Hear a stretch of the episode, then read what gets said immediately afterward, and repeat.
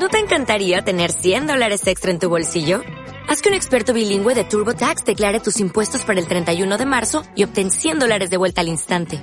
Porque no importa cuáles hayan sido tus logros del año pasado, TurboTax hace que cuenten. Obtén 100 dólares de vuelta y tus impuestos con 100% de precisión. Solo con Intuit TurboTax. Debes declarar para el 31 de marzo. Crédito solo aplicable al costo de la presentación federal con TurboTax Full Service. Oferta sujeta a cambios o cancelación en cualquier momento.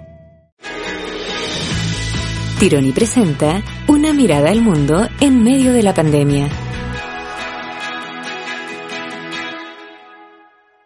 Inequidad de género en pandemia.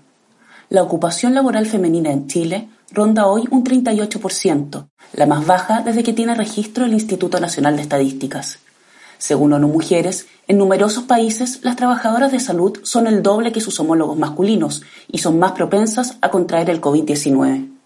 Se suma a ello un incremento acelerado de la violencia intrafamiliar contra la mujer, por lo que el secretario general de las Naciones Unidas, Antonio Guterres, pidió un alto al fuego mundial contra el aumento horrible en la violencia doméstica, y el Parlamento Europeo pidió a sus miembros que aumenten el apoyo a las víctimas. En medio de la discusión en Chile por el proyecto de ley que permitiría el retiro del 10% de los fondos de pensiones, Chile Mujeres alerta que la medida afectará mayoritariamente a la mujer. Según cifras entregadas por la entidad, el promedio de las pensiones para la mujer en mayo de este año fue de 2,6 UF versus 9,8 UF de los hombres. Si este proyecto no va de la mano de una herramienta de proyección futura de la pensión de la mujer, será dejarlas en un nivel de precariedad muy grande, indica Francisca Yuneman, presidenta de la organización. Paralelamente, diversos liderazgos femeninos han destacado por su eficiencia en el combate de la pandemia, como en Nueva Zelanda, Taiwán y Alemania, entre otras naciones. A continuación, revisaremos el papel y los impactos de las mujeres en la crisis sanitaria. El liderazgo femenino en pandemia. El enfoque de Arden no podía estar más lejos del arquetipo tradicional, pero en este nuevo tipo de crisis su liderazgo cauteloso ha resultado exitoso, anotó un artículo de The New York Times respecto a Jacinda Arden, la primera ministra de Nueva Zelanda. Según María Médica Vincent, autora de la investigación hacia un nuevo liderazgo femenino de corte transformacional, este liderazgo está marcado por el carisma, la motivación inspiracional, la consideración individualizada y la estimulación intelectual. Según los expertos, esto contrastaría con el liderazgo clásico, asumido mayormente por hombres, donde las metas y objetivos organizacionales toman mayor relevancia. Para Carla Rojas, coordinadora de inclusión de género de la Facultad de Economía y Negocios de la Universidad de Chile, las mujeres y hombres recurren a este tipo de liderazgos porque son los que se atienen a los estereotipos de los cuales han sido formados desde temprana edad.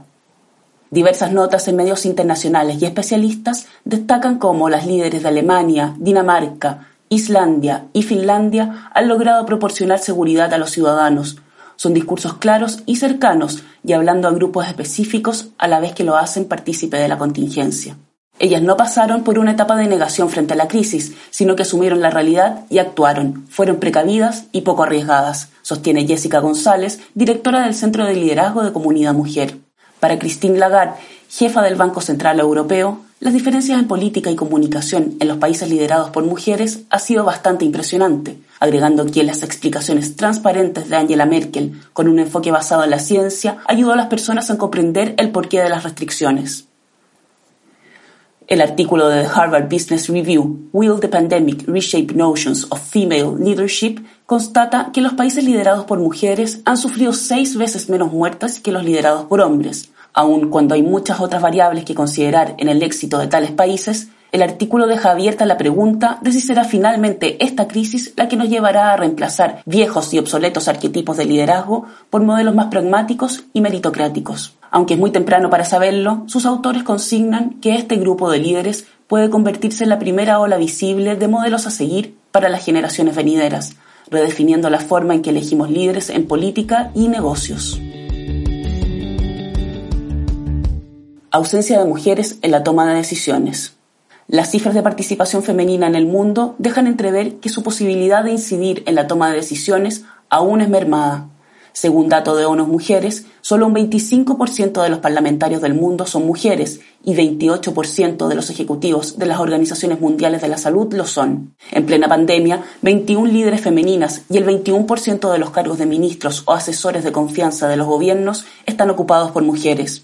La directora ejecutiva de ONU Mujeres explica que una mayor participación laboral femenina permite asegurar que las necesidades de las mujeres sean abordadas en los esfuerzos de respuestas y recuperación. En las epidemias de ébola y Zika, las mujeres jugaron un papel fundamental para llegar a poblaciones marginadas, con discapacidades, con VIH, migrantes y refugiados. Sin embargo, aunque asumen gran parte de la respuesta, con frecuencia quedan fuera de la toma de decisiones a nivel estatal o internacional. En Chile, la submesa de datos COVID-19 convocada por el gobierno, donde se modela la pandemia, cuenta con la participación de dos mujeres, Loreto Bravo, de Data Science de la Universidad del Desarrollo, y Soraya Mora, de Fundación Ciencia y Vida. Los otros 10 integrantes son hombres. En ciencia en general se tiende a destacar más a los hombres, pero en esta pandemia se está dando que las tareas del hogar las hemos asumido las mujeres y se hace difícil dedicarse a temas de pandemia. Yo soy afortunada porque mi mamá vive conmigo y me ayuda, si no, no podría estar aquí, explica Bravo. ¿Aumentará la brecha de género durante la reactivación? Los sectores en que generalmente se desempeñan las mujeres en Chile han sido los más afectados por el virus. Según Chile Mujeres, estos sectores y su población femenina son turismo con un 60%, comercio con 49% y servicios domésticos con 86%. Un 42% de las mujeres en Chile son madres solteras o jefas de hogar, según la Fundación para el Desarrollo y Promoción de la Mujer. Esto significa que sin una red de apoyo que entregue un cuidado básico a sus hijos o familiares, muchas de ellas deben compatibilizar con notorio esfuerzo el trabajo y carga del hogar. Chile Mujeres indica también que antes de la pandemia las mujeres destinaban tres horas más al día que los hombres en este tipo de labores, las que no son remuneradas y se han intensificado con la crisis, desembocando en una alta tasa de deserción laboral femenina. Esto sigue aumentando las lagunas previsionales de las mujeres. Por ello, expertos y parlamentarios han levantado una alerta sobre la urgencia para acelerar proyectos que permitan aliviar la carga femenina, como el de la sala cuna y postnatal para madres y padres. Esta semana la Cámara de Diputados aprobó el postnatal de emergencia, que contempla una licencia médica preventiva parental por 30 días, prorrogable en dos oportunidades mientras se mantenga el estado de catástrofe. La reactivación económica se apalancará en rubros donde la mujer tiene una baja participación histórica, como la construcción, la minería, la electricidad y las utilities. Las empresas están súper golpeadas y no van a privilegiar contratar a aquellas personas que le generen más costos, porque velarán por la preservación de su negocio, indica Yuneman. Las soluciones que propone son extender el teletrabajo para mujeres hasta que los colegios, jardines y sala cura reabran, invertir en reconversión laboral y capacitación femenina en las áreas en que se espera que tendrán mayor recuperación, mantener los puestos de trabajo para las mujeres incluso cuando se vean imposibilitadas de trabajar por parte de las empresas con mayor solvencia financiera, reintegrar a las mujeres que están bajo la ley de protección del empleo sin extinguir esos contratos. La otra pandemia, la violencia contra la mujer. En medio de un intenso debate tras la formalización de Martín Prádenas, acreditado como el autor del delito de violación contra Antonia Barra, una joven que se suicidó en 2019 e investigado por delitos sexuales cometidos contra otras víctimas, la violencia contra la mujer no ha tenido respiro durante la pandemia. Por el contrario, se ha intensificado especialmente la doméstica.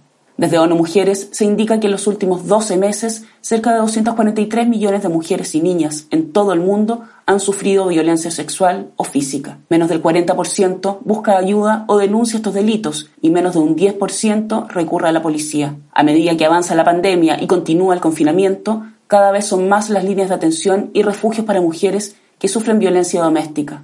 En Singapur y Chipre se ha registrado un aumento de denuncias de más de 35%, Australia un 40% y en Argentina 25%. En Chile, según el Ministerio de la Mujer y la Equidad de Género, ya en marzo los llamados al Fono 1455 de orientación de violencia habían aumentado en un 70%. Además, ante la crisis, muchos refugios para las mujeres han sido readaptados como centro para el COVID-19. Para contribuir a resolver este desafío, ONU Mujeres se ha asociado con Google, Twitter y Facebook para mejorar los servicios en línea y la recopilación de información, además de lanzar la campaña de concientización Pandemia en la Sombra. En Chile, el Ministerio de la Mujer y Equidad de Género abrió un canal de WhatsApp para realizar denuncias de violencia intrafamiliar. y a dos meses de su lanzamiento, cerca de 8.000 mujeres la han utilizado. El gobierno ya anunció que esta herramienta será incorporada como una política permanente una vez pasada la crisis sanitaria. Sin embargo, otras medidas han demorado. Recién en julio sesionó por primera vez el Consejo Mujer COVID-19, que busca crear una hoja de ruta para apoyar a las mujeres en pandemia. La instancia, conformada por la ministra de la Mujer, Mónica Salaquet, parlamentarias, mujeres de la sociedad civil, académicas y representantes del mundo privado, están abordando temas como la violencia, la baja ocupación laboral femenina, la salud sexual, la reproducción y los problemas de salud mental, entre otros. Persiste otro desafío, la ausencia de hombres hablando de estos fenómenos. No podemos poner la carga de resolver la violencia contra la mujer y otros problemas sobre las mujeres. Necesitamos que los hombres hablen de estos temas y compartan la responsabilidad en resolverlos, dice la International Civil Society Network.